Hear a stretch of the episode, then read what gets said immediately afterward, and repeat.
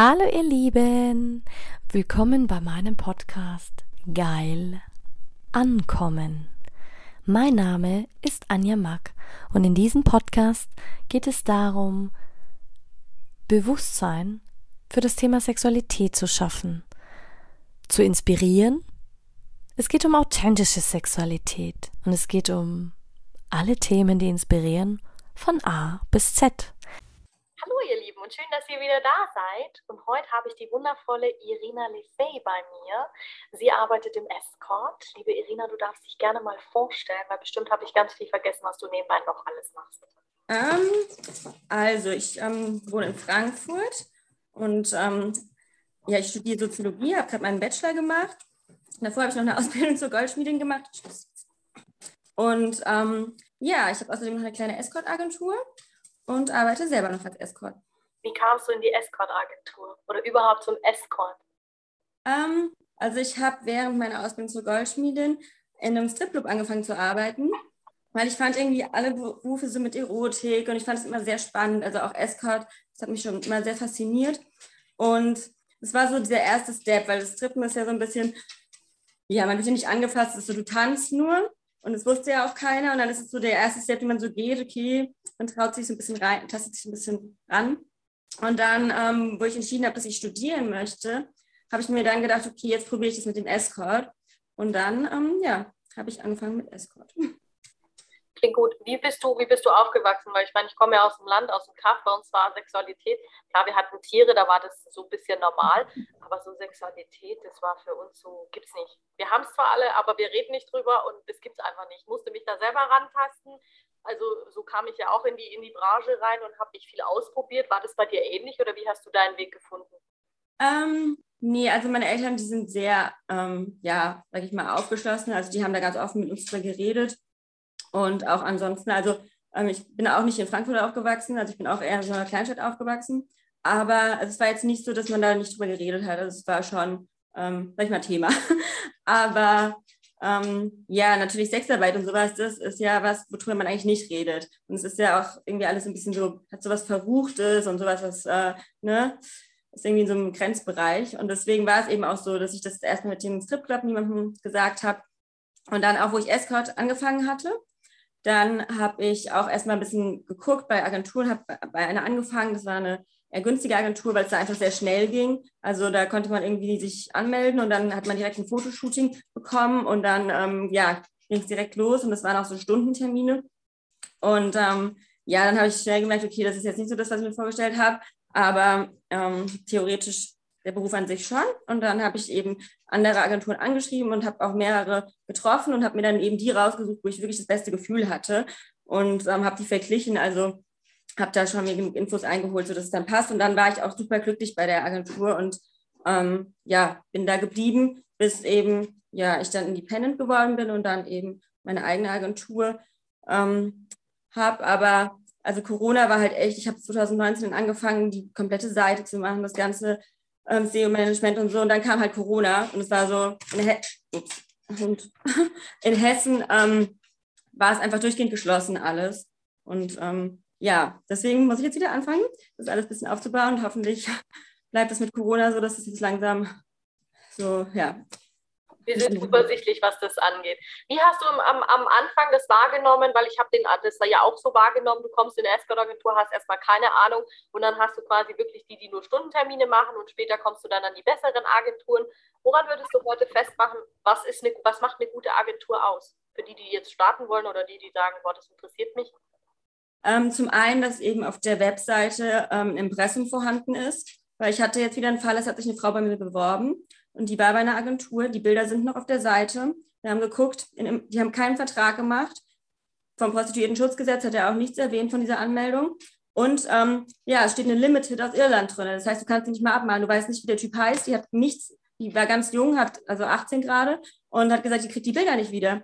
Und das sind halt so Sachen, und das habe ich schon mehrmals gehört von Frauen, die sich dann bei mir beworben hatten. Oder eben auch so Sachen, dass sie zu Kunden geschickt wurden, wo dann irgendwie der Kunde eine, ja, irgendwas wollte, was sie gar nicht anbietet oder was sie gar nicht, ne? Und dann stehst du da als Frau und vielleicht auch gerade als Anfängerin bist du total überfordert mit der Situation und dann da irgendwie deinen Willen durchzusetzen oder deine Rechte durchzusetzen und deine Bedürfnisse zu, ähm, ja, verteidigen ist dann super schwer in so einer Situation, ja. Und dann dieser, einfach dieser psychische Druck und dann macht man vielleicht Sachen mit. Also mein erstes Date war auch so, der Kunde hat das Kondom abgezogen, ja. Und dann habe ich das dem, ähm, der Eskortleitung gesagt und ähm, ja, der hat es dann so runtergespielt, das musst du doch merken, das hat er doch, also das kann doch nicht sein. Ich so, wie, das kann nicht sein. Also, und dann, ähm, ja, hat er am nächsten Tag eine andere Frau hingeschickt. Und dann denke ich mir so, also ähm, wenn das ein Kunde einmal macht, da schickst du keine andere Frau hin, außer es geht dir halt nur ums Geld. Und es, ähm, ja, ist halt einfach, ne, ich meine, es gibt natürlich auch immer schwarze Schafe und wenn man halt in der Situation ist, kann es halt schnell zu Grenzüberschreitungen kommen und das ist halt die Gefahr und deswegen ist es wichtig, eine gute Agentur zu haben, mit der man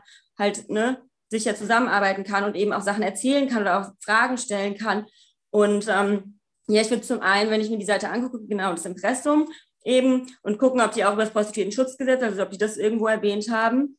Ähm, dann auch, wie die Seite gestaltet ist. Ne? Ob, also, wenn man jetzt so die Fotos sieht und es alles sehr austauschbar wirkt oder auch sehr bearbeitet, dann würde ich da ein bisschen ähm, ja, vorsichtig sein. Und eben, wenn ich mich jetzt, ich würde halt eine E-Mail schreiben oder anrufen und dann eben gucken, wie die Person, ne, wie viele Infos gibt, was eben ob der Vertrag, ob es einen Vertrag gibt, was ähm, in dem Vertrag drin steht. Also es gibt auch Agenturen, die irgendwie Fotoshootings ähm, mit den Frauen machen und die Frauen müssen die sogar selber bezahlen, dürfen die Fotos aber nicht bei anderen Agenturen benutzen. Also hatte ich auch schon, die kam mit ihren Fotos und dann schreibt mir irgendwann die Agentur, wir haben einen Vertrag gemacht, die darf die Fotos nicht woanders benutzen. Dann habe ich sie gefragt, hey, hast du die nicht selbst bezahlt? Doch, doch, die muss ich selbst bezahlen, das sind meine. Und dann denke ich mir so, okay, das ähm, ist eigentlich auch nicht rechtlich so ganz, äh, glaube ich. Ja, aber auch mal.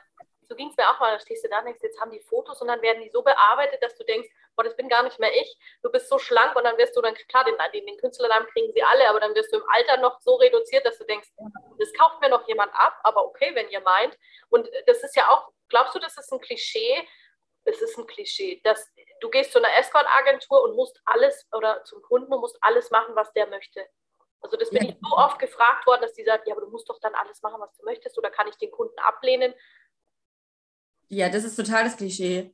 Also ähm, deswegen, wenn ich jetzt Kundenanfragen habe, ich frage die auch genau, wenn die jetzt irgendwie zum Beispiel Analsex sagen, dann, ähm, ich weiß ja, welche Damen es anbieten, dann sage ich trotzdem immer dazu, das hängt von der Chemie ab, das ist was, wo man sich fallen lassen kann, was auch sehr schmerzhaft sein kann, wenn man es nicht, also ne, wenn es nicht gut läuft, das kann man nicht garantieren. Ne? Und sie bietet das zwar, hallo Hund, bietet das zwar theoretisch an, immer bitte ähm, aber man kann es nicht garantieren. Und ich, ne, es ist auch, steht auch auf der Seite extra mit drauf, das Date kann auch abgebrochen werden, also auch von seiner Seite. Ne?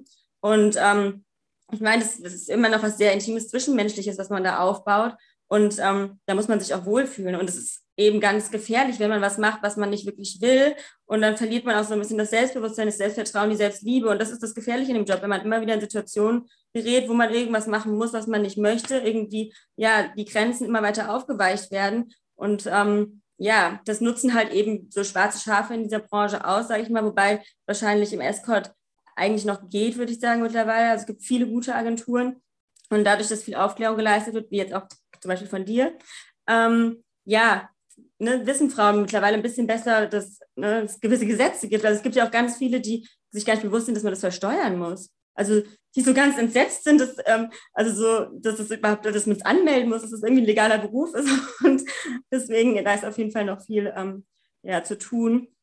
Aber ja, ich habe vorher auch von einer gehört, die hat eine eher dunklere Hautfarbe gehabt und dann wurde die so fast weiß gemacht, weißt du? Und das ist so, also, ich, ja, also, ja, da gibt es schon. So realitätsfern meinst du, das muss schon auch der Wahrheit entsprechen, weil du willst ja auch, du gehst ja auch nicht hin und sagst, okay, ich, ich, ich biete, ja, wie du sagst, ich biete jetzt jemand an und die ist ganz hellhäutig und plötzlich komme ich da hin und denke mir, Foto, Realität, da sind wir schon wieder bei Social Media. Also, ne, wenn die Frau da hinkommt und irgendwie das Gefühl hat, auf den Bildern ist sie irgendwie, keine Ahnung, 10 Kilo schlanker und ähm, hat Doppel-D-Brüste, dann kommt sie da hin und weil, also, ne, das gibt einem selbst auch kein gutes Gefühl. Also, ich meine, klar, jeder bearbeitet die Bilder ein bisschen, dann das Licht wird ein bisschen geändert, ein bisschen Weichzeichner oder whatever, ne. Das ist ja bei jeder Fotografie so, dass der Fotograf dann auch so ein bisschen seinen Stil auch irgendwie reinbringen will. Aber ähm, ich sage auch immer deutlich, hier wird nichts verändert, irgendwie körperlich, dass der Körper, ähm, ne, der schickt mir die dann vorher immer bei uns, also bei mir und den meisten Frauen der Seite ähm, fotografiert hat. Und dann sage ich auch immer, wenn mir das zu viel ist, da musst du, das musst du rausnehmen. Das siehst du, das ähm, ne, jetzt nicht so viel Weichzeichner, weil viele Fotografen, die mögen so sehr diesen Weichzeichner. Und das, ähm, ne, also ich meine, wenn man so ein Muttermal wegmacht oder sagt das Tattoo oder aber jetzt irgendwie da, dass dann ein halber neuer Mensch gebastelt wird, auf gar keinen Fall, weil der Kunde, also es geht ja eben auch nicht nur um das Aussehen. Ich meine, jeder setzt sich auf dem Foto schön in Szene, aber es geht ja auch um das Ganze drumherum. Es geht ja um die Gesamterfahrung und es bringt doch überhaupt nichts, wenn die schon startet mit so einer Erfahrung, dass der echt denkt, wer ist denn das, die da kommt? Und ähm, deswegen, ja, finde ich das auch sehr wichtig, dass man versucht, es authentisch zu machen. Deswegen habe ich auch zum Beispiel in den Z-Cards, dass die Frauen ähm, so ein bisschen Text über sich schreiben können, dass man eben so ein bisschen mehr den ganzen Menschen wahrnimmt oder so Sachen, was sie gerne liest, was einfach, damit man ein bisschen mehr Eckpunkte hat, als jetzt nur, sie ist so groß, sie wiegt so viel, ihre Haare sind blond und lang und ihre Brüste sind äh, 70C. Das ist so der klassische Standard. Da habe ich am Anfang auch gedacht, so, oh, das ist ja schon mal toll. Dann kriegst du erstmal die Liste von der Agentur, so was willst du alles machen? Und wenn du anfängst, denkst du dir, darf ich dir jetzt fragen, was das eigentlich alles heißt? So diese ganzen Abkürzungen, die manche Sachen hast du selber nie gehört. Klar bist du offen und hast schon viel experimentiert. Ja. Manche Sachen sind dann auch echt noch meine Hausnummer. Das ist wie so eine Einkaufsliste. Ja.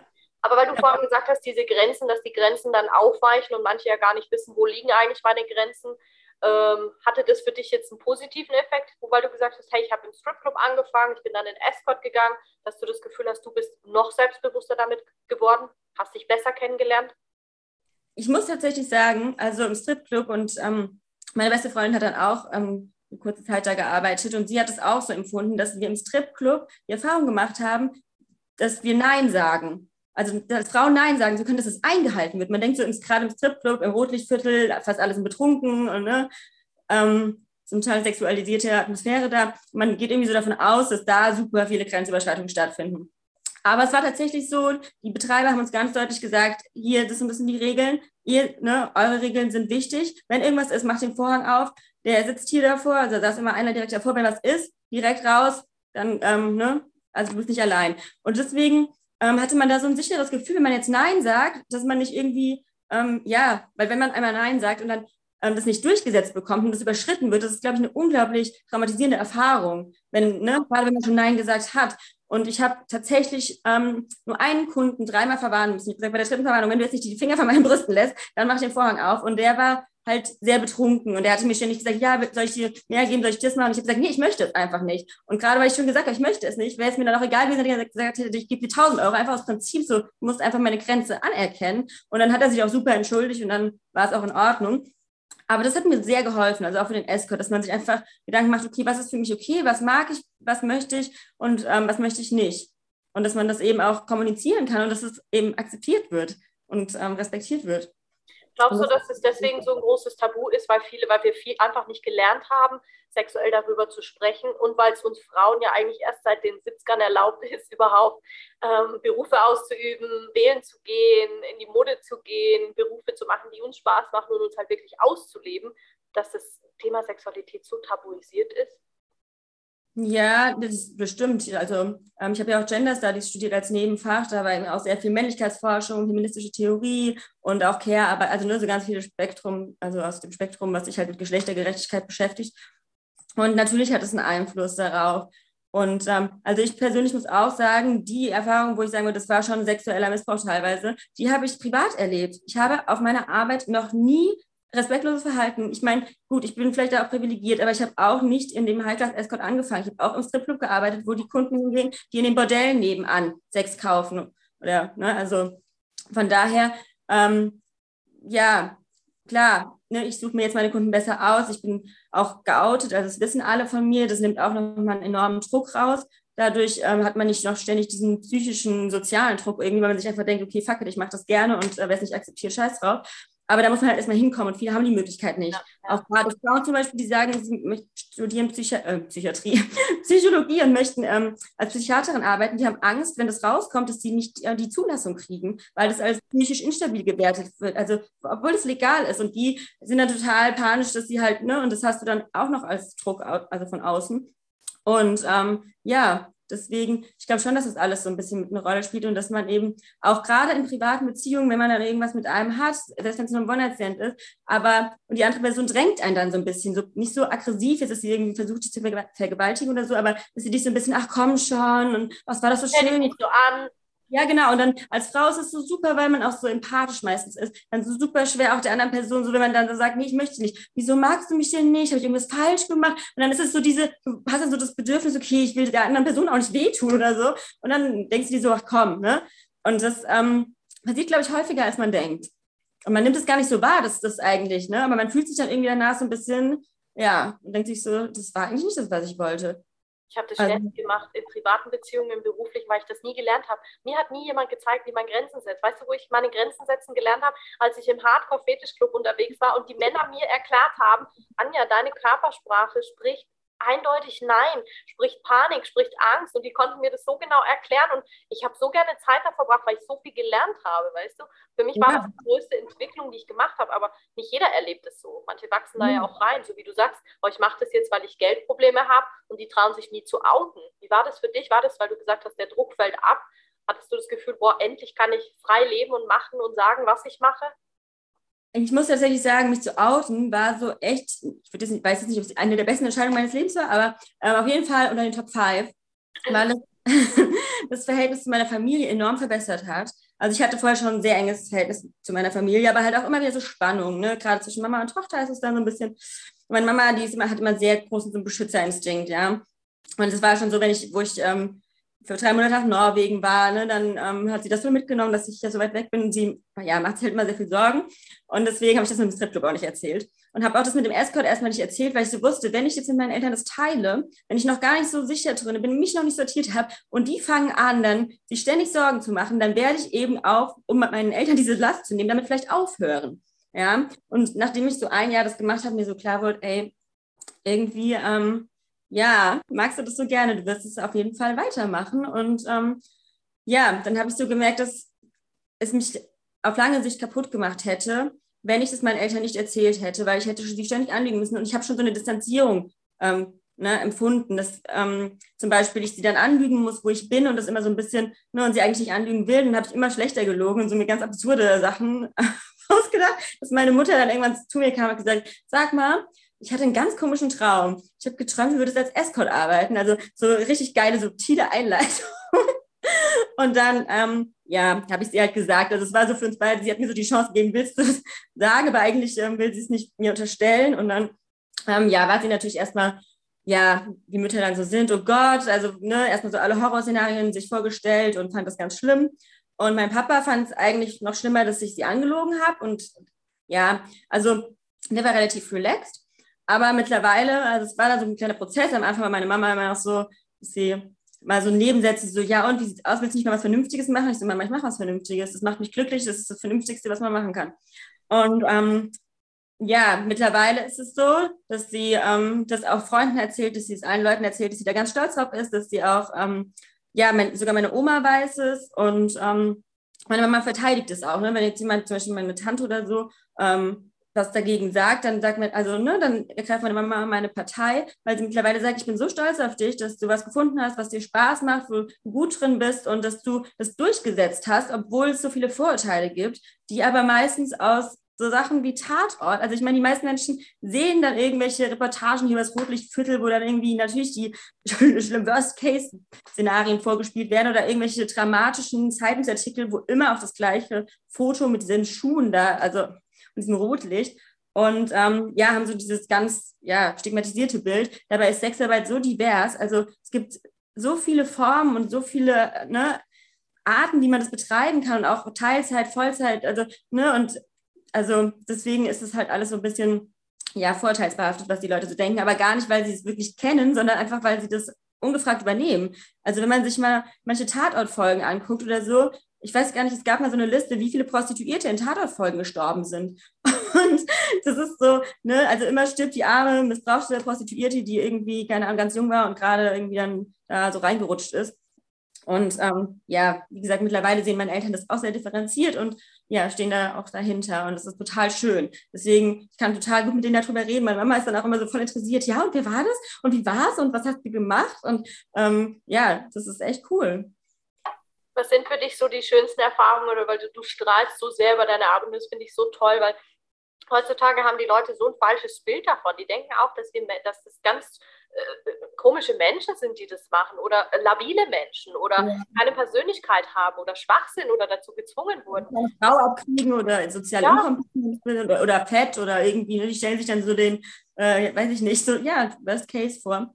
Und ähm, meine schönsten, ich hatte so schön viele, also ich hatte so viele schöne Erfahrungen, es ist so schwer, das irgendwie ähm, also ich mag halt besonders, es mag halt auch nicht jeder, mit Menschen wirklich eine sehr tiefe Verbindung einzugehen. Also ich ähm, schenke meinen Kunden auch was zum Geburtstag. Ich, ähm, ne, ich habe sogar auch meinen Geburtstag zum Beispiel das auch super schön mit Kunden schon gefeiert. Und ähm, ja, ich, ne, ich schreibe auch mit denen so, ich telefoniere auch mit denen so, das berechne ich jetzt alles nicht, aber ich habe halt sehr beraten und das ist halt so mein Konzept. Das ist halt so eine Girlfriend-Experience, also quasi so wie ähm, das Schöne von der Beziehung, aber ohne das Drama und ohne, dass du irgendwie, ja, das in dein Leben so komplett mit einbinden musst. Und ähm, das ist einfach total schön. Also das schätze ich immer sehr, wenn man merkt, wie sehr sich Menschen auf einen einlassen können, obwohl man sie vielleicht gerade jetzt beim ersten Date oder so noch gar nicht lange kennt und wie einfach in dieser kurzen Zeit, ähm, ja, man erlebt, wie sich jemand so sehr öffnet und fallen lässt und einfach, ja, diese ganzen schönen Gefühle. Also das ist ja auch so, wenn ich der anderen Person ein gutes Gefühl gebe, spiegelt die das zurück und es potenziert sich dann. Und dann eben noch der erotische Aspekt, das macht halt einfach, ja, so ein Gesamtkonzept aus. Und das, ähm, ja, ist das, was ich eigentlich so grundsätzlich ähm, ja, daran mag. Und es ist natürlich so, klar, das Setting spielt natürlich auch noch eine Rolle. Also man ist natürlich auch in schönen Hotels, an schönen Orten, in schönen Städten, ähm, ne, geht in schöne Restaurants. Das spielt natürlich klar auch noch eine Rolle. Und ich liebe es halt auch so, dieses Fertigmachen. Also ich liebe es einfach, ne, ich, dann mich zu schminken, schöne Kleider und schöne Dessous anzuziehen. Und ähm, also das ist so mein Fetisch Dessous, glaube ich. ich habe so viele Dessous und ähm, ja, ich liebe es einfach, die zu tragen. Jetzt in meiner Freizeit. Ich laufe meistens ohne BH rum, irgendwie ungeschminkt und ja, in so entspannten Klamotten. Und das ist dann immer so, ich weiß noch, wo Corona war, mein Mitbewohner hat dann gesagt, als ich das erste Date mal wieder hatte, so, oh mein Gott, wer ist dieser Mensch? Ich habe die letzten Wochen gedacht, ich wohne mit so einer Obdachlosen zusammen. Du hattest irgendwie, keine Ahnung, eine Woche lang die gleichen Klamotten an und sagte nur rum und hat irgendwie Lieferando bestellt. Und ähm, ja, das mag ich eben auch, so, sich auch für die andere Person schön machen. Ich frage total gerne, was sie so mögen ne, welche Dessous ihnen gefallen und dann eben zu, zu, versuchen, genau den Typ zu treffen, den der Mann eben so, sag, sag ich mal, ja, als, ähm, wie sagt man das, als ne, Vorstellung hat, was er eben wirklich heiß findet oder was er wirklich anziehend findet und das dann irgendwie versuchen umzusetzen und ihm quasi diese Version zu schenken. Und ähm, ja, das, ist, das macht total Spaß, weil dadurch kann man auch ein bisschen Rollen knüpfen. Du wirkst aber auch, als würdest du das so gerne machen, weißt du? Da, für mhm. viele, die würden jetzt sagen so, ja, aber du gibst dem doch dann genau das, was du willst. Fühlst du dich dabei überhaupt noch wohl? Oder ich merke auch, dass du sehr tolle und kultivierte Männer triffst. Weißt du, das Privileg hat ja auch nicht jeder, sind ja auch die Escort-Agenturen unterschiedlich, haben wir schon besprochen. Man merkt auch, dass du, die Männer haben Stil, die Männer wissen, wie man eine Frau behandelt, die Männer wissen, wie man äh, mit dir umgeht und dementsprechend natürlich, meistens sind es wahrscheinlich da Manager, die sind gestresst und natürlich will man denen auch eine schöne Atmosphäre bieten und sagen, ist, für mich fühlt sich das so an, als hättest du ein mega tolles Gespür dafür, auch so wie so eine Muse zu sagen, dich zu verschenken. Weil das hat ja auch was mit Weiblichkeit zu tun, zu mhm. sagen, boah, ich verpacke mich jetzt schön und ich gebe mich diesem Mann jetzt hin. Und natürlich ist es eine Dienstleistung, natürlich wirst du dafür gezahlt, aber ist eine schöne Dienstleistung. Ja, ich meine, ich, ich, verstehe immer nicht, warum Leute sich denken, irgendwie, es wird schlechter dadurch. Nee, es wird besser dadurch, weil dadurch ist es, ne, hat es gerade diesen Rahmen. Man hat, man kann vorher über Sachen sprechen, die man vielleicht so, wenn man jetzt auf Tinder datet, sagt man ja, also spricht, ne, es ist was ganz anderes. Oder wenn man jetzt irgendwie, ne, weiß ich nicht, Privatleute trifft, und ähm, vorher klärt man gewisse Sachen ab, man erschafft ein schönes Setting, man, ne, es ist einfach es ist viel ähm, fester, festeres Drehbuch, sage ich mal. Und auch das macht einen auch sicherer. Man weiß, wo es hingeht. Ne? Der Mann hat auch nicht das Bedürfnis, irgendwie sich die ganze Zeit besser darzustellen. Also manche natürlich, klar, das hat jeder so ein bisschen, aber nicht so dieses, ne, man öffnet sich leichter, aber man weiß, wo die Reise hingeht. Man muss jetzt die Frau nicht überzeugen, sondern man weiß, man kriegt sie dann ins Bett, außer man benimmt sich total daneben, dann ist es auch nicht garantiert. Aber ähm, ja, deswegen zum Beispiel auch so Sachen, ich ähm, war mal mit einem unterwegs und ich hatte ähm, also da in der Kreuzfahrt, ich war seekrank. Und ich habe halt, das hat keiner erwartet, weil ich mache ja auch Pole Dance, also ich hätte auch nicht gedacht, dass ich da seekrank werde, weil ich eigentlich ähm, da dachte, bin ich ein bisschen, ja, vorgefeilt, aber auf jeden Fall war mir dann halt total schlecht, ich habe total viel gekotzt, ja. Und dann hat er sich auch nicht hingestellt und gesagt, ja, ich habe jetzt aber dafür bezahlt, ja. Also wir, haben jetzt noch so, so viele Stunden, die wir zusammen verbringen müssen, da musst du jetzt aber dich nochmal irgendwie hier betätigen. Sondern im Gegenteil, der hat dann auch, ne, also der war, der entschuldigt sich bis heute bei mir, dass er das nicht bedacht hat, ja. Und das, und ich entschuldige, also weißt du, es ist einfach so eine liebevolle Wertschätzung gegenseitig und nicht so, ja, ich habe dafür bezahlt und deswegen musst du das und das machen. Und ähm, ja, das ist so dieses, also dieses Vorurteil, ich meine, es ist doch auch nicht so, wenn man zu einer Massage geht und der Masseur macht es besonders gut, wenn man ihn dann dafür bezahlt. Ja, dann wird es auf einmal kacke oder im Restaurant. Wenn jemand ne, da schön kocht, wird das Essen doch auch nicht schlechter, nur weil man es nicht selbst gekocht hat oder weil man dafür bezahlt hat. Also ich meine, das ist irgendwie, ich weiß nicht, warum das bei dem einzigen, ich glaube, das ist die einzige Branche, wo man das Gefühl hat, ähm, das ist die toll, also das, ne, wenn man Geld dafür bezahlt, dann wird es irgendwie schlechter. Also beziehungsweise die Leute denken müssen auch so, weil du vorhin Dessous angesprochen hast, da leuchten ja meine Augen auch. Hast du das Gefühl, dass du in der Zeit enorm gewachsen bist als Frau in deiner Weiblichkeit und überhaupt in dem, was du, wie sagt man, nicht natürlich, dein Selbstwert wächst, dein Vertrauen wächst zu dir, zu deinem Körper? Ja, auf jeden Fall. Also deswegen, ähm, ich würde ähm, niemals ändern. Also ich würde jetzt, ich bereue nichts daraus, ja. Also weil, wie gesagt, ich habe niemals schlechte Erfahrungen gemacht. Gut, das bei der billigen Agenturen, gell, ähm, da war es jetzt, was ich erzählt hatte. Und am Anfang, ich hatte dann noch zum Beispiel Kunden, die Kokain konsumiert haben oder so, ja. Und ich weiß nicht, ähm, kennst du bestimmt auch, Männer auf Kokain können sehr anstrengend sein, also Frauen bestimmt auch, aber ähm, und das habe ich dann auch, ne, da habe ich geguckt, dass ich die auf jeden Fall aussortiere. Ne? Also man, am Anfang muss man so ein bisschen Gespür entwickeln, ne, das, ähm, ja, welche Situation, welche Kunden. Also da ist auch nichts Schlimmes passiert, aber das war dann so Dates, wo einer wollte, dass ich meine Schuhe in den Schrank stelle, als ich reinkam, damit seine Freundin das nicht mitkriegt. Und ich dachte was zur Hölle ist hier los? Und dann, ja, habe ich gemerkt, der ist halt so drauf, obwohl die nicht da ist, hat er irgendwie die ganze Paranoia und ähm, solche Sachen. Ich möchte auch nicht, dass irgendwie so mit Drogen, das ist immer so ein Unsicherheitsfaktor, du weißt nie, was passiert. Und ich habe auch ähm, Frauen gesehen, die dann anfangen, halt jedes Mal bei der Arbeit Drogen zu nehmen und so.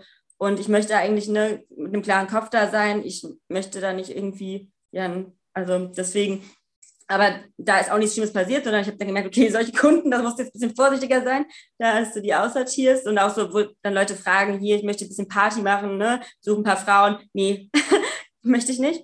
Aber ähm, ansonsten, ja, hat es mich unglaublich bereichert, es hat mir mehr Selbstbewusstsein gegeben und es hat mich auch ähm, feinfühliger insgesamt für Vorurteile gemacht. Weil wenn du selber erlebst, was, was das Bild, was die Gesellschaft hat, wie weit entfernt es von der Realität ist. Ja, ich meine, bestreitet niemand, dass es das gibt. Ja, und es bestreitet auch niemand, wo Prostitution illegal früher war, wo dass es dann sehr viele Zuhälter gab und dass es alles ähm, eher diesem Bild entsprochen hat. Aber da sind wir nicht mehr. Und ähm, dieses nordische Modell, das ist auch so etwas Absurdes. Ähm, das ist zum Beispiel, ich finde es einfach auch eine absolute Unverschämtheit, wenn ich meine Kunden angucke. Keiner von denen ist irgendjemand, den man für irgendwas bestrafen könnte oder wo man sagen könnte, er hat sich daneben benommen. Im Gegenteil, man sollte ihnen noch eine Medaille geben, weil die haben sich besser benommen als sehr viele Leute, die ich privat getroffen habe. Ja? Okay. Und dann ist eine Unverschämtheit, wenn sich dann da so Politikerinnen oder irgendwelche ja, Sexarbeitgegnerinnen hinstellen und behaupten, ja, Prostitution ist Menschenrechtsverletzung. Ich denke mir so, Alter, hm, ich habe keine Menschenrechtsverletzung erlebt und ich prostituiere mich schon ziemlich viel. Also ähm, sollte, also ja, ne? Und jetzt kannst du ja noch mitreden, weil du ja auch noch den sozialen Aspekt studiert hast. Das ja. finde ich auch so spannend, wo du sagst, wie realitätsfern oder wie modern ist mittlerweile der Studiengang, weil du auch gesagt hast, du hast Gender im Nebenfach studiert mit dem, was wie es heute wirklich ist. Ist es, also ich habe immer das Gefühl, da gebe ich ganz ehrlich zu, ich habe immer das Gefühl, das ist noch wie im 18. Jahrhundert oder haben sie die Studiengänge mittlerweile angepasst? Also die Gender Studies in Frankfurt, der ist sehr, es kommt darauf an, natürlich, was für einen Dozent du hast, ja, aber ja. du hast in Frankfurt ein sehr breites äh, Soziologie- und Gender Studies äh, Spektrum. Also du kannst da sehr ähm, frei Kurse wählen und ich habe natürlich Kurse gewählt, auch, auch bei sehr jungen Dozenten. Also zum Beispiel meine Bachelorarbeit habe ich ja auch über Sexarbeit geschrieben und die Dozentin forscht selber zur Sexarbeit, hat auch eine Freundin in Berlin, die Escort ist und so. Ne? Und wir konnten uns total offen da austauschen und die hat es total ähm, ja, hat mir total viele Unterlagen, Studien geschickt und so. Ne? Also deswegen muss man ein bisschen gucken, mit wem man halt und welche Themen man auch bearbeiten möchte. Aber ähm, das ist eigentlich schon sehr offen. Und ähm, deswegen, ich hatte auch dann für meine Masterbewerbung so überlegt, okay, schreibe ich ähm, rein, dass ich meinen Master machen möchte, um eben in der Sexarbeit zu forschen, um eben wissenschaftliche Arbeiten erstellen zu können mit einem akademischen Hintergrund und jetzt nicht einfach, ne, weil es ja auch ernster genommen wird. Und ähm, habe erst überlegt, soll ich das reinschreiben, dass ich selber arbeite?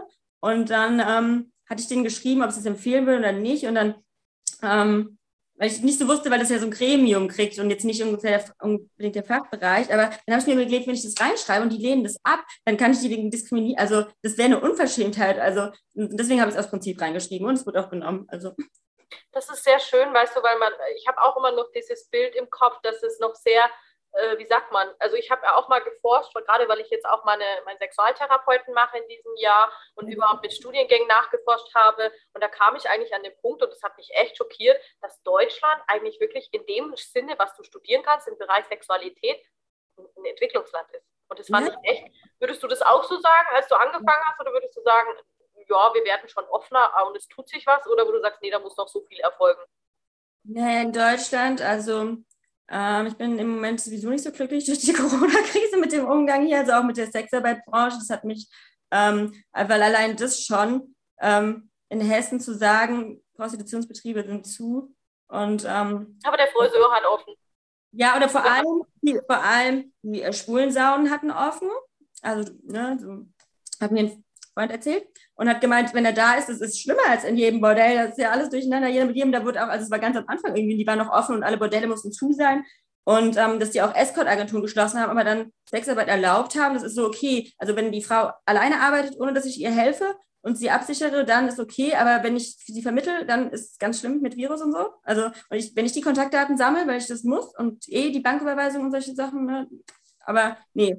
Also deswegen ähm, ja, grundsätzlich habe ich das Gefühl, in Deutschland, man hat immer so ein, auch mit dem Prostituierten-Schutzgesetz oder mit irgendwelchen ja, neuen Regelungen oder ne, Debatten, ist es immer so ein bisschen, man will das so schön anmalen. Man hat so diese, ähm, ja, so eine Symbolpolitik irgendwie, so symbolische Handlungen, die dann so, und jetzt haben wir doch hier das und das gemacht, das heißt, wir sind jetzt alle ganz tolerant und wir sind jetzt ganz, äh, ja, demokratisch und ganz modern und hier ist alles super. Und es wird aber dann nicht weit, also es ist, ne, wie mit dem Prostituierten-Schutzgesetz. Ich meine, ähm, ja, ist eine nette Idee, so ein Gesetz zu machen, aber die Umsetzung, also sehe ich jetzt eher negative Aspekte als positive. Und ähm, so ist es halt mit vielen Sachen, dass es dann sich irgendjemand schön ausdenkt und das dann sagt, das und das machen wir jetzt und das ist eine super Idee. Und dann ist es so, aber guck mal, in der Realität, äh, das funktioniert. Ich meine, auch mit dem ganzen Corona-Management, da denkt sich dann irgendjemand was, also und das ist in der Umsetzung ja total fernab, also wie die Realität funktioniert. Und das ähm, habe ich so das Gefühl, dass Deutschland irgendwie ziemlich groß dabei bei solchen Handlungen irgendwie das nicht so umgesetzt zu kriegen oder beziehungsweise sich nicht mal daran zu orientieren, wie die Realität wirklich ist. Ne? Das also, ist eigentlich das Hauptproblem, weil das merken wir in der Landwirtschaft auch. Da kommen Gesetze raus und du denkst, ja, hat er überhaupt irgendeine Ahnung von einem Betrieb auf dem Land? Und so ist ja. es doch in der Sexarbeit nicht anders. Du brauchst doch nicht glauben, dass die Männer und Frauen, die sich darüber unterhalten, einmal selber in der Sexarbeit tätig waren, als Escort im Bordell, egal was. Die haben wahrscheinlich das irgendwo mal in dem Buch gelesen, irgendwann mal in der Theorie, aber nie in der Praxis erlebt. Mhm. Und das kann nicht funktionieren. Ja, also das ähm, hat man ja auch gesehen. Ich meine, das sieht man ja auch jetzt in der Corona-Krise, dieses ganze. Aber ähm, ja, ich hoffe natürlich immer, dass alles besser wird. Deswegen. merkst, du, merkst du wieder einen Aufschwung, dass du das Gefühl hast, hey, jetzt kommt es langsam wieder, jetzt wo auch die anderen Länder wieder aufmachen, du darfst wieder mehr reisen, du kannst wieder mehr raus? Ähm, noch nicht so richtig, weil es immer noch so ist, dass viele dann, die haben dann Corona-positiv. Ich habe irgendwie das Gefühl, es sind super viele Leute ständig Corona-positiv, die dann irgendwie in Quarantäne müssen, dann wird irgendwas abgebrochen. Ne? Das habe ich das Gefühl, das ist irgendwie noch ein bisschen angestiegen. Und ähm, ja, es ist jetzt, ich, ich glaube jetzt mit März und dem Frühling, dann wird es auf jeden Fall wieder sehr bergauf gehen. Ähm, ja, aber im Moment würde ich jetzt noch sagen, ist es alles noch, alle so ein bisschen, warten noch so ein bisschen ab, weil auch viele verunsichert sind bezüglich Einreisebedingungen, bezüglich Quarantänebedingungen, es ändert sich ja auch ständig irgendwas. Also, ich meine, jetzt wird der Genesenenstatus gilt jetzt nur noch so viel. Jetzt hat wieder, glaube ich, irgendein Gericht gesagt, nee, das ist verfassungswidrig, jetzt gilt es für den einen so. Also, eigentlich manchmal lächerlich, gell? Manchmal denkst du dir und denkst dir, was machen wir da eigentlich? ja wie, wenn Männer, genau, wenn, wenn das alle kleine Jungs sind und Mädchen und so, nein, du hast mein Spielzeug genommen, nein, ich will das aber so haben. Ja. Und also, alle kommen damit durch. Ja, aber deswegen, ich denke jetzt schon, dass es wieder bergauf geht und ich ähm, hoffe jetzt auch, dass, ähm, wenn jetzt meine Agentur, das SEO-Management wieder ein bisschen funktioniert, dass ich dann wieder da anknüpfen kann, wo ich 2019. Erzähl ähm, mal über deine Agentur. Wie kann man dich finden? Wie heißt deine Agentur? Meine Agentur, sie hieß mal Planet Escort, jetzt heißt sie Blescott. Also wir haben, ich das abgekürzt und zusammengefügt. Und ähm, ja, ich habe auch auf meiner Seite zum Beispiel so ein Escort-Guide, so eine Unterkategorie, wo ich das Prostituierten-Schutzgesetz erkläre und einfach so Sachen, weil ich finde es wichtig, dass man sich vorher Gedanken macht über gewisse Punkte, ne, was man möchte, wie man arbeiten möchte, damit man einfach so ein bisschen ne, da nicht da so unbedarft hineingeht, damit eben keine Grenzüberschreitungen passieren können. Und ähm, ja, mir ist es immer ganz wichtig, dass ich mit denen, mit denen ich zusammenarbeite, ein sehr enges Verhältnis habe. Also ich habe auch mit vielen schon Duo-Dates gemacht. Ähm, und genau, also ich suche immer ähm, halt Frauen, mit denen ich eben ne, mich gut verstehe und wo man einfach auch ein Vertrauensverhältnis hat. Und ähm, das ist dann auch total schön. Also ich habe von einer, mit der ich total gern zusammenarbeite, dann ganz viel positives Feedback bekommen, dass sie so froh ist, dass ähm, sie mit mir das gemacht hat und ihren Einstieg gemacht hat, weil sie sich so sicher fühlt und mir auch immer alles sagen kann und ähm, Fragen stellen kann, weil ich eben ja auch selber Dates mache und viele Kunden auch selber kenne. Und dann kann ich dann natürlich ähm, vielleicht ein bisschen mehr sagen, als wenn das jetzt irgendwie jemand ist, der ja gar keine Erfahrung selber hat. Oder vielleicht auch, wenn es ein Mann ist. Also ich will jetzt nicht alle Männer verteufeln, aber vielen Frauen fällt es dann vielleicht auch schwerer, wenn es ein Mann ist, ähm, damit, also, wobei das wahrscheinlich unterschiedlich ist, aber ähm, ja, und ähm, jetzt gerade habe ich noch so ein E-Book in Planung, so einen kleinen Escort-Ratgeber, damit man einfach mal so ein bisschen gesammelte Sachen, auch Fotoshooting zum Beispiel, das ist auch so eine Sache, wo viele denken, also was viele unterschätzen und ähm, einfach ne, so ein paar Sachen unterschätzen, glaube ich, viele, was eigentlich so noch dahinter steckt, was man beachten sollte und dass eben sowas nicht passiert, wie ne, mit der ich gesprochen habe, die dann irgendwie keinen Vertrag hat, keine, ne, und dann mit den Fotos die Probleme hat und ähm, ja, sie meinte, die Dates waren okay, aber sie hatte dann, ja, hat sich da einfach auch nicht so sicher aufgehoben gefühlt, als sie gemerkt hat, okay, irgendwas stimmt hier nicht, das kann doch eigentlich nicht so richtig sein. Und ähm, ja, genau, das ist zu meiner Agentur. Deswegen ist die Agentur, ähm, ja, im Moment ne, ist sie noch klein und sie soll auch nicht zu groß werden. Ich mag nicht, wenn da so ganz viele Frauen drauf sind, weil dann ist es irgendwann einfach ein bisschen. Ähm, dann Exklusivität. Genau, und. Macht dich ja auch aus, weißt du, du hast das, was du bedienen kannst und ja, zur Not kannst du sagen, ja, finde ich toll, weißt du? Ja, weil wie gesagt, ich ähm, arbeite ja auch noch selber. Und ich sage mal, irgendwann, wenn ich vielleicht nicht mehr selber arbeiten will, wobei ich da jetzt kein zeitliches Limit habe, das ist ja auch so ein, das ist ja auch so ein Standardspruch, das kannst du aber nicht lange machen. Also wenn du aus den 20ern raus bist, dann ist vorbei, ne? Oder ne, manche denken hier so bis 21, 25 ist schon vorbei. Also ich kenne Frauen, die sind älter als ich, sogar weitaus älter und die verdienen sogar besser als. Also, ne, deswegen, ich. Ähm, Frauen getroffen, die machen das bis weit über 60. Manche steigen erst bis 75 ein. Also ich sage, du bist doch, es gibt keine Grenzen in diesem Bereich, weil ich sage, Liebe hört nicht auf.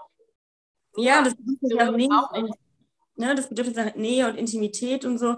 Und ähm, ja, nach Verbindung, nach sich fallen, also das bedienst ja ganz viele Sehnsüchte, die eigentlich jeder Mensch hat. Und die, also mir hat letztens jemand gesagt, eigentlich ähm, habe ich die perfekte Branche, weil die Ressourcen sind unendlich. Es gibt einfach, ne, du arbeitest mit Menschen und du dienst etwas, was so ein menschliches Grundbedürfnis ist. Und das hat einfach jeder und es wird immer wieder aufkommen. Und deswegen eigentlich ist dein Job auch krisenfest und ähm, ja, er wird niemals weggehen, weil selbst wenn sie es verbieten, dann macht man es halt in der Illegalität. Also, ne, in meiner Position gab schon immer und ja, deswegen glaube ich auch nicht, dass es weggeht, wenn man es einfach verbietet und versucht zu ignorieren. Also bin ich mir ziemlich sicher. Wo wir gerade bei Verbieten sind, gibt es Dinge, die du, die du in deiner Agentur gar nicht anbietest, wo du sagst, nee, das machen wir überhaupt nicht, es hat ja jede Agentur so seine Sachen, die einen machen Fetische, die anderen bieten alles an. Und es gibt Agenturen, die sagen, nee, wir haben von vornherein nur das, das, das, das. Naja, natürlich ohne Kondom. Ja, also, ja selbst, sollte in unserer Branche selbstverständlich sein. Ja, aber es gibt öfter noch Anfragen und die sind dann ganz verwundert, wenn ich denen sage, also also ich hatte eine Anfrage, ja, und das, oh Gott, ja, das war wirklich, deswegen, ich sage jetzt keine Namen, aber ich habe ihn dann, weil er hat dann gefragt, ja, das ist dann aber alles ohne. Aber ich sage, nee, das ist nicht alles ohne. Also ganz bestimmt, hier gibt es nichts alles ohne. Und dann meinte er so, ja, dann buche ich bei Escort. Und das war die Agentur, wo ich die schlechte Erfahrung hatte, diese günstige. Und dann dachte ich so, mh, okay, läuft bei denen ja genauso weiter, wie was ich da vor ein paar Jahren mal war. Und ähm, ja, deswegen also sowas. Für unsere Zuschauer die, oder die, die es gerade mithören, es ist im Escort ein absolutes No-Go, ohne Verhütung das zu machen oder zu sagen, ja, man macht das ohne Kondom. Oder ähm, erzähl mal, erz, erzähl doch mal, was ist so ein absolutes No-Go in Agenturen? Ich meine, ich glaube, Erfahrung haben wir alle damit gemacht, dass man Kunden aussparen oder dass man sagt, okay, man, man zieht sich die Kunden dann privat raus oder keine Ahnung. Genau, sowas, aber ich was für No-Gos waren für mich. Also es gibt ja auch Kunden, die die Frauen nach den Handynummern fragen. Und dann haben die mir auch schon gesagt, ich bin so froh, dass ich die Agentur dazwischen habe, weil dann kannst du immer auch dich vorschieben, kann sagen, nee, das mache ich nicht, ich möchte mein Verhältnis mit ihr nicht, äh, ne? weil sie sich unwohl fühlen und sich auch dann unter Druck gesetzt fühlen, diese Nummer rauszugeben. Und deswegen, ähm, also klar gibt es bestimmt auch Frauen, die das machen. Es gibt auch Frauen, die nicht zahlen und Frauen, die unzuverlässig sind und so. Und ähm, also mir ist einfach wichtig Ehrlichkeit, dass man auf einer ähm, auf einem Level zusammenarbeitet. Ich bin nicht die ähm, Chefin, wir haben ein Vertragsverhältnis. Eigentlich beauftragen die mich, Arbeit für sie zu machen und bezahlen mich dafür. Und es ist nicht so, dass ich eine Weisungsbefugnis habe. Natürlich kann ich Vorgaben machen, kann sagen, das ist meine Agentur, das ist so meine Vorstellung, aber ich kann jetzt nicht ähm, sagen, du musst das so und so machen. Und entweder kommen wir dann zusammen, wenn wir sagen, okay, das finden wir beide gut, oder wir kommen halt nicht zusammen. Aber ich bin jetzt nicht diejenige, die da irgendwie, ja, das Recht hat, allen irgendwelche Befehle zu erteilen. Und ähm, ja, mir ist es einfach wichtig, dass es schöne Dates sind, dass die alle zufrieden sind. Und ähm, ja, es gibt natürlich, klar, so Fetisch-Escort zum Beispiel, also es ist ja jetzt kein fetischbasierter Bereich, in dem ich arbeite. Es gibt da mal so Anfragen wie Rollenspiele oder auch mal so ein bisschen, ähm, ja, sag ich mal, ein bisschen Soft ähm, wo jemand sagt, oh, ich würde gerne ein bisschen, ähm, weiß ich nicht, geschlagen werden oder ein bisschen erniedrigt oder so. Und dann frage ich einfach die Frau, wie weit das für die okay ist, lass ihn das ein bisschen beschreiben. Also ich hatte zum Beispiel einen, der hat wirklich ein komplettes Skript für ein Rollenspiel geschrieben für eine. Und das, also ja, das ist so süß. Also wirklich, das, hat dann auch gemeint, oh mein Gott, jetzt muss ich schon Schauspielerin werden und so mit einer kompletten Anleitung, was sie auch sagen soll, dass sie das sich schon angucken kann. Und das war dann auch okay für sie, ne? Und zwar, also hat sie gesagt, ja, okay, das mache ich. Und deswegen, ähm, ja, würde ich dir sagen, ne, so, wenn du jetzt so fetisch-extrem Sachen suchst oder BDSM-extrem, da solltest du halt zu einer Domina gehen. Das sage ich dann auch immer, wenn ich so Anfragen habe, wo ich sage, hm, äh, da geh lieber ne, zu jemandem, der das ja, beherrscht. Aber ansonsten, ähm, ja, wie gesagt, halt, was gar nicht gibt, ne? natürlich auch respektloses Verhalten und so. Also einfach so die Grundsachen, die eigentlich jeder Mensch im Umgang miteinander ähm, ja, schätzt, sollten einfach auch gegeben sein. Und ja, sonst halt, wie gesagt, ja, Unzuverlässigkeit, Unpünktlichkeit, einfach so die Sachen, die den meisten Berufen halt nicht so gehen. Ja. Würdest du sagen, dass Menschen, die in dem Bereich mal gearbeitet haben, eigentlich top sind also ich sage immer, weil ich meine, ich habe ja auch selber mal im HR gearbeitet und im, im Recruiting-Bereich und Zeitarbeit und keine Ahnung, das ist, so sehe ich das immer wieder, dass Menschen, die in dem Bereich arbeiten, eigentlich Top-Mitarbeiter sind. Weil ich meine, was die alles lernen, würdest du das unterschreiben? Weil ich meine, wie du sagst, die müssen sich selber vermarkten, die müssen ihre eigene Homepage machen, die haben eine Menschenkenntnis und sind, ich sind, also ich habe nur tolle Mädchen getroffen. Ja. Ja, würde ich auf jeden Fall auch sagen. Und auch so das Einfühlungsvermögen, ne? die Menschenkenntnis, auch mit Menschen umzugehen, die man eigentlich jetzt wo man nicht direkt, also viele Menschen jetzt gerade, wenn die daten oder in ne, solchen Konstellationen, suchen sich ja Menschen, die schon, sage ich mal, ein gewiss, also einer gewissen Wellenlänge sind, ne? Und dann, ja, wird es eine Beziehung, man trifft sich mehr oder ne, man eine Freundschaft, aber man trifft ja jetzt nicht auf Leute unbedingt ähm, wird intim mit denen, die eigentlich vielleicht ganz, un, also ganz anders sind und ganz andere Werte haben, ganz andere Meinungen, ganz andere Ansichten, wo man sich erstmal so denkt, okay, hm. Ähm, und dadurch, dass man so sehr lernt, da toleranter zu sein, auf die andere Person einzugehen, sich darauf einzulassen ähm, und nicht gleich das irgendwie, sich damit so konfrontiert zu fühlen. Dann, ne, ich muss jetzt nicht mit meinem Kunden eine politische Diskussion vom Zaun brechen, wenn der da irgendwie eine ganz andere Meinung hat. Dann versuche ich das zu verstehen und gucke mir das an. Ob ich dann mich mir zu Hause denke, oh ja, eigentlich hat er recht, oder ob ich mir denke, oh Gott, was ein Schwachsinn, das sehe ich ganz anders. Ähm, das ist ja nochmal da, was anderes, aber trotzdem einfach dem anderen Menschen Respekt gegenüber zu, also ja, entgegenzubringen und zu sagen, ich höre mir deine Meinung an und ich nehme das erstmal an und ich ne, gehe auf dich ein. Und das lernt man halt extrem. Und ähm, ja, deswegen glaube ich, ist man dann auch sehr gut geeignet, eben auch ne, ähm, in anderen Bereichen zu arbeiten und kann mit diesen Fähigkeiten da eben auch ähm, ja, sehr viel Positives bewirken. Und ähm, ja, deswegen stimme ich dir dazu. Wenn du die Branche revolutionieren könntest, was würdest du dir wünschen? Was ich mir wünschen würde, dass ähm, die Stigmatisierung weg ist, würde ich mir wünschen. Und ähm, ja, das würde ich mir wünschen. Eigentlich, das ähm, reicht, weil ich finde, alle Probleme kommen eigentlich daher, weil ohne Stigmatisierung ähm, würde ganz anders damit umgehen. Und ich würde mir wünschen, dass der Gesetzgeber ähm, nicht nur ein Prostituiertenschutzgesetz sich ausdenkt und sagt, es ist jetzt legal und wir müssen, halt, die haben Rechte, wir schützen das, sondern dass er sich auch so verhält und nicht das noch reproduziert, weil allein das Prostituiertenschutzgesetz sich anzugucken, die Art, wie das geschrieben ist, das, es ist so abwertend, und es unterstellt, man fühlt sich so, wenn man das liest, okay, ich bin nicht zurechnungsfähig, deswegen muss ich jetzt diese Beratung, ja. Weißt also, mir das immer vorkam, als ich das das erste Mal gelesen habe und mir auch mal mich nicht registriert habe, habe ich mir gedacht, ey, wo sind wir jetzt? Sind wir im 18. Jahrhundert auf dem Viehmarkt oder was? Was bin ich denn? Ja. Bin ich eine Kuh oder was? Ja, ich finde, man hätte zum Beispiel Beratungsangebote für Frauen, die es wirklich wollen, dass man die Stellen einrichtet und nicht, dass man jeden dahin schleift, der irgendwie, also was sollen die mir denn erzählen? Und außer, dass sie Geld dafür kriegen und nicht so ein Stempelchen. Aber ähm, das würde ich mir einfach wünschen, dass der Gesetzgeber dafür sorgt, dass es eben auch, also dass er das Gesetz auch ausführt, also oder das, was er mit dem Gesetz ausführen möchte oder was er vermeintlich ausführen möchte, die Frauen zu schützen und dass er dafür einsteht, dass es ein legaler Beruf ist, der zu, ist also der zu akzeptieren ist. Aber wenn jetzt zum Beispiel, ne, also selbst auf dem Ordnungsamt Leute ähm, sehr, sage ich mal, hurenfeindliche oder prostitutionsfeindliche oder ja, ne, das welches Wort man auch mal nimmt, äh, Erfahrungen machen oder so Sachen, da wollen sie nicht was anderes machen, sie, sie sind doch Deutsche, sie sind doch gebildet, sie können doch auch was anderes, sie müssen das doch nicht machen. Äh, ich möchte das machen, können Sie mir bitte einfach meinen Stempel geben? Ne, das ist vielleicht nett gemeint, aber das würde ich mir halt wünschen, weil ich glaube, das würde sehr viel verändern, weil dann auch sehr viele Frauen sich mehr bewusst sind, dass sie Rechte haben und nicht dieses Schamgefühl haben, weil ich glaube, auch mit vielen Männern, was auf der Arbeit passiert, diesen Weg zu gehen, wenn du nicht geoutet bist, du musst zur Polizei. Sondern stell dir vor, du sitzt da mit zwei Polizisten im Raum und da mit einem oder ne, vielleicht und musst denen erstmal erklären, ja, mir ist das und das passiert. Ach, sie sind Prostituierte, das ist alles bei ihrer Arbeit passiert. Dann ist es erstmal so, ne, musst du erstmal quasi beweisen, dass nur weil du Prostituierte bist und dafür bezahlt wurdest, kannst du trotzdem vergewaltigt oder missbraucht werden. Und dann dieser ganze Weg, das durchzustehen, das, dann denken sich viele, okay, fuck it. Also weißt du, weil die ja dann auch nicht... Die gar nicht erst zur Polizei, weißt du? Die fangen erst gar nicht an, weil da hast du schon wieder den Stempel auf so quasi, oh, es war ja klar, dass ihnen das passiert in ihrem Job. Und aber was hatten sie denn wieder an? Das, war das allererste, was man hört, egal ob vergewaltigt ist, ob du Stalking bist. Ja, aber das wussten sie doch. Sie sind doch eine starke Frau, dann hätten sie halt ihre Grenzen zeigen müssen. Wo du dir denkst, so, danke fürs Gespräch. Kein Wunder, dass niemand irgendwo die Hilfe aussucht, weil du irgendwie auch nicht für voll genommen wirst. Ja, genau, ja das schwingt halt immer noch so ein bisschen mit. Ich meine, und das, klar ist es so, der Escort ist nochmal so, deswegen sind wir auch die Privilegierten, die nichts zu sagen haben, weil wir haben ja gar nichts mit den anderen zu tun, das ist ja was ganz anderes, wird immer so dargestellt. Ne?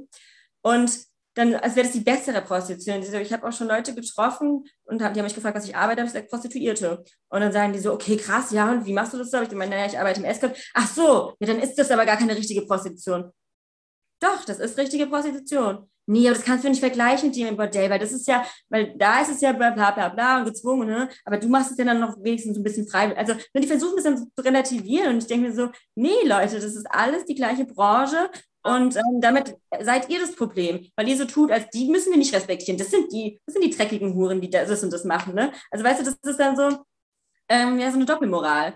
Und deswegen sage ich auch ganz oft, dass ich Prostituierte bin und nicht, ich bin Escort, weil irgendwie dann ne, mit diesem Escort gleich wieder alle so, ja, das, ach, das ist, das ist noch die schöne Prostitution. Und ähm, ja, das finde ich halt ist irgendwie sehr giftig für die Gesellschaft, weil sich dann eben gerade auch die Frauen, die vielleicht irgendwie, weiß ich auch nicht, auf dem Straßenstrich arbeiten oder so und sich dann Hilfe suchen, die fühlen sich dann schon gleich, als wären sie irgendwie, ne, man fühlt dann immer so gleich diesen Blick der Menschen irgendwie auf einen herab. Minderwertiger, als wäre der eine Beruf minderwertiger als der andere, obwohl es beides es ist ja alles Sexarbeit, egal ob du jetzt Tantra dazu zählst, ob du den Erotikmodell dazu zählst, die Stripperin dazu zählst, ob du äh, ja, Sexcoaching waren sie sich jetzt nicht sicher, inwieweit es wo reinfällt, weißt du, das ist, bist du auch noch in der Grauzone, aber selbst da denkst du dir, Leute, wir sind doch alle gleich, letzten Endes sind wir alles Menschen und uns vereint eines, wir kommen als sexuelle Wesen auf die Welt und nicht mit Amazon und auch nicht mit dem Storch.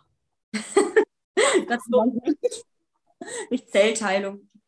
Ähm, ja, also das ähm, ist halt, glaube ich, so ein Hauptproblem einfach. Das ist dann auch immer, also ich meine, das muss ich sagen, das ist wirklich ein Vorteil der Corona-Krise, die Vernetzung. Also ich habe eine ganz starke Vernetzung erlebt ähm, innerhalb der Branche, auch Betreiber. Also ich hatte auch viel Kontakt mit Bordellbetreibern. Ich bin in so einer Rotlichtbetreibergruppe auf Facebook und sich da auszutauschen, sich da ne, ähm, Hygienekonzepte, mir wurden Hygienekonzepte geschickt und solche Sachen. Also wir haben ähm, uns ganz stark vernetzt, hatte ich das Gefühl. Also auch Independent Women mit Agenturen. Also jeder, vorher war es immer so ein bisschen jeder so gegen jeden, hatte ich das Gefühl. Äh, es ist vielleicht bei manchen noch so, aber jetzt habe ich so das Gefühl, man hat so gemerkt, okay, wir sitzen alle in einem Boot, egal ob du Escort bist, egal ob du das bist, egal ob du das bist, du wirst trotzdem von der Gesellschaft gleich behandelt und ähm, eben deine Rechte werden einfach beschnitten und du wirst dann als Superspreader oder whatever bezeichnet. Und dadurch sind mehr Strukturen gewachsen, die halt ähm, ja ein größeres Netzwerk, äh, ein stabileres Netzwerk erschaffen haben. Und das ähm, ja, hat mir sehr viel Hoffnung gegeben und das hat mich auch sehr motiviert, äh, mehr zu machen, weil ne, vorher war das so, dass immer dieser Satz, ja, du bist privilegiert und so, ne, deswegen ähm, bist du ein Ausnahmefall und dann habe ich gedacht, okay, vielleicht, ne, ja, halte ich mal lieber die Bälle flach. Aber dann habe ich mir gedacht, genau, ich bin privilegiert und deswegen kann ich mich äußern. Und nicht, weil ich privilegiert bin, habe ich kein Recht, mich zu äußern, ja. Und ähm, deswegen fand ich das so wichtig und das, ja, Deswegen mache ich auch gerne so Sachen wie jetzt mit dir, weil ich es einfach wichtig finde. Und gerade, ich war auch ähm, 2019, 20, 2020 in Amsterdam im Rotlichtviertel. Die hatten da offen im Mai, Juni war das so. Und ähm, da habe ich so eine ähm, Rotlichtführung gemacht mit einer, die ähm, schon da ganz lange gearbeitet hat und jetzt macht sie nur noch so Führung und ähm, gibt für Gender Studies an der Uni ähm, Kurse. Und die hat mir halt auch erzählt, dass ähm, so wichtig ist, dass Leute sich einsetzen, weil auch die ganzen osteuropäischen Frauen so Angst haben, dass irgendjemand das rausbekommt, dass irgendwas auf Social Media kommt, weil ja heute alles so vernetzt ist, dass sie lieber gar nichts sagen. Und dass es ähm, deswegen so wichtig ist, dass diejenigen, die es können, das machen. Und dann war ich zum Beispiel auch auf der Demo Öffentlich Bordelle ähm, in Frankfurt, weil, ähm, ne, also es betrifft mich jetzt nicht direkt und ich konnte ja selber arbeiten, meine Agentur war zwar zu, aber ich konnte ja selber arbeiten. Ähm, aber trotzdem habe ich mir gedacht, okay, es werden aus den Bordellen erstens, ne, viele Frauen sind nach Hause gefahren und da werden nicht viele Leute stehen. Und dann habe ich mich dahingestellt und ähm, habe das unterstützt. Ähm, ja, und das finde ich halt super wichtig und dass man sich nicht so spalten lässt, ja, von irgendwelchen Prostitutionsgegnern, die einem erzählen wollen, ja, man ähm, sei zu privilegiert. Ähm, ja. Das hast du mega schön gesagt, Irina. Erstens mal nochmal vielen Dank, dass du da warst bei mir. Es hatte mega Spaß. Ich glaube, ich könnte noch stundenlang mit dir so quatschen. Ja, ja. Aber es ist wichtig, weißt du. Und deswegen habe ich auch angefangen, diese Arbeit zu machen, um überhaupt mal ja, aufzuklären und zu sagen, geht raus, Leute. Also auch wenn dein E-Book draußen ist, kein Problem, wir setzen uns nochmal zusammen, dann promoten wir ein E-Book dafür, um einfach wirklich ja, mehr Bewusstsein dafür zu schaffen. Weil ich sage, besser. Mehr Sichtbarkeit einfach. Ja, mehr auch. Sichtbarkeit. Ich sage, wir brauchen einfach ein anderes Marketing dafür. Ja. Ja, die Prostitution braucht ein neues Marketingkonzept. Ja, ist wirklich so. Ja, wird schon noch was kommen, meine Liebe. Ich bin ja, ja. Dank dafür. Möchtest du noch was sagen? Ähm, nee, eigentlich nicht. Vielleicht auch vielleicht möchte ich noch sagen, dass man niemals ähm, versuchen sollte, die Erwartungen der Gesellschaft oder von anderen Menschen zu erfüllen, sondern dass es super wichtig ist, seine eigenen Erwartungen zu erfüllen, weil man ähm, am Ende des Tages mit sich selbst ähm, leben und sterben wird und damit im Reinen sein muss. Und dass man dann sehr viel glücklicher und befreiter lebt, wenn man erstmal angefangen hat, ähm, nicht die Erwartungen von anderen zu erfüllen. Hast du sehr, sehr schön gesagt. danke dafür. Ja, danke dir. Hallo du wundervolles Du und schön, dass du so lange zugehört hast. Ähm, es hat mir mega Spaß gemacht, die wundervolle Irina Lefey im Interview zu haben und ich habe alle Links nochmal unter die Folge gesetzt, damit du sie auch anschreiben kannst und falls du sie buchen möchtest und mehr über sie erfahren möchtest. Und lass mich doch sehr, sehr gerne mal wissen, wie dir diese Interviewreihe gefällt. Ob du sagst, wow, das finde ich cool, Anja, mach mehr damit. Ähm, lass mir doch auch sehr gerne eine Bewertung da in meinem Podcast und ein Like und Kommentare und was du darüber denkst und fühlst oder ob du noch mehr wissen willst, ob wir zu einem Thema noch tiefer einsteigen sollen. Und dann werden wir das sehr, sehr gerne für weitere Folgen planen. Und jetzt wünsche ich dir noch einen ganz wundervollen Tag und bis ganz bald. Pieti, deine Anja.